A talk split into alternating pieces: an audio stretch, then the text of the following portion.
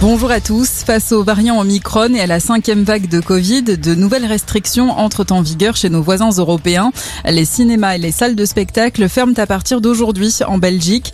En Écosse, boire ou manger debout est désormais interdit dans les lieux où de l'alcool est servi.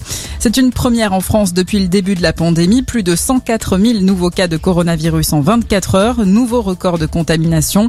3 200 patients sont hospitalisés en soins critiques. Emmanuel Macron convoque demain un conseil de défense sanitaire. On ne sait pas encore s'il y aura de nouvelles restrictions. Le porte-parole du gouvernement a indiqué en tout cas qu'une réévaluation de la situation sanitaire était prévue. Suivra un conseil des ministres exceptionnel où sera examiné le projet de loi transformant le pass sanitaire en passe vaccinal. Des soignants s'inquiètent du niveau de contamination des enfants. Ils signent une tribune dans le JDD pour alerter sur la circulation du virus chez les enfants et les adolescents.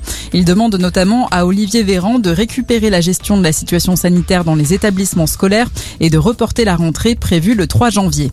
Après le naufrage qui a coûté la vie à 27 migrants le mois dernier dans la Manche, les corps de 16 victimes ont été rapatriés cette nuit au Kurdistan irakien.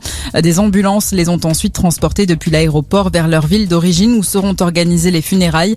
Ce naufrage est le plus meurtrier survenu dans la Manche. Des hommes et des femmes sont morts ainsi qu'un enfant de 7 ans. C'était une figure de la lutte contre l'apartheid. Le Sud-Africain Desmond Tutu est décédé à l'âge de 90 ans.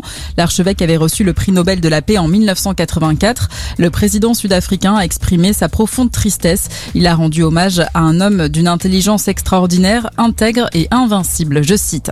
Et puis le Père Noël a été particulièrement généreux cette année. Il a ainsi distribué plus de 7 milliards 600 millions de cadeaux. Un bilan dévoilé par le commandement de la défense aérospatiale de l'Amérique du Nord, le NORAD, qui suit traditionnellement le parcours du Père Noël. Bonne matinée à tous.